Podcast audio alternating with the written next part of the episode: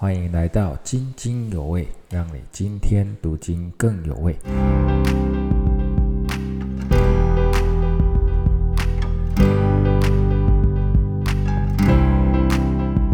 弟兄姐妹平安，我们今天要灵修的经文是彼得后书三章一到十三节。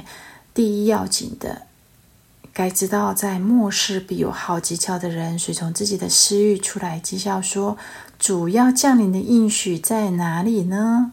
提醒：第一要紧的是要防备那些讥笑主再来的道理。魔鬼在这方面的轨迹是一方面要使人不信主再来，另外一方面又要使那些信主再来的人妄自推测、计算主来的日子。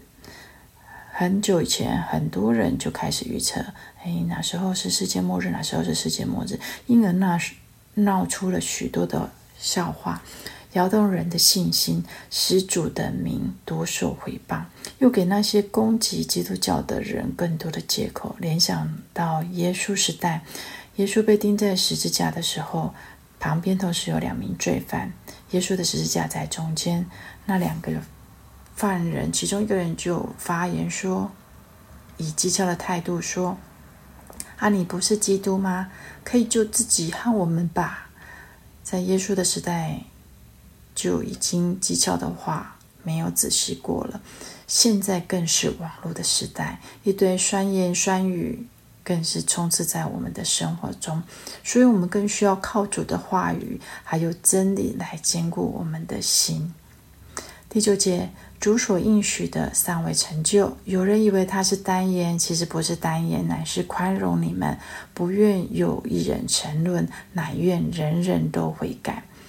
由于主的怜悯跟慈爱，没有那么愿意快快的收回人人都可以悔改的机会，乃愿每一个应得救的都早日悔改归主的缘故。以前认为只要有未信的人悔改信主就好，那这次的准备有更深的思考到，神对人的心意是愿意每一个人都能悔改。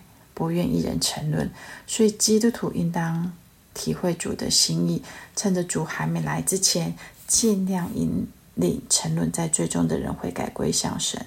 另一方面，也说出神不但宽容罪人，让他们有机会悔改，更是宽容我们基督徒，使我们有机会引领罪人悔改，因为我们要跟神交账的。曾经有朋友分享。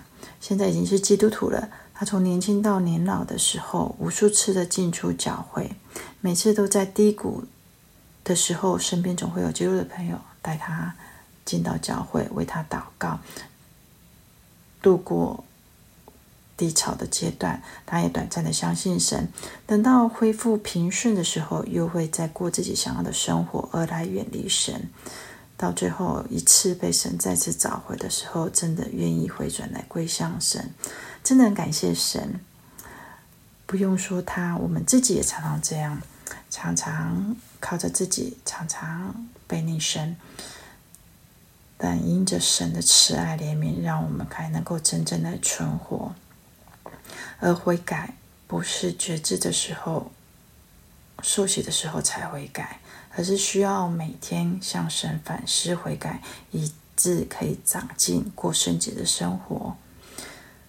我们一起来祷告，求神帮助我们，让我们天天可以与神连接，用神的话语来抵挡魔鬼撒旦讥诮的话及谎言，帮助我们过圣洁的生活，也帮助我们更深的体贴神的心意，把握时间。完成他在我们身上的托付以及使命，令人悔改信主，让每个人都可以是自己工作职场岗位上的宣教士，呃，警醒预备主的再来。阿门。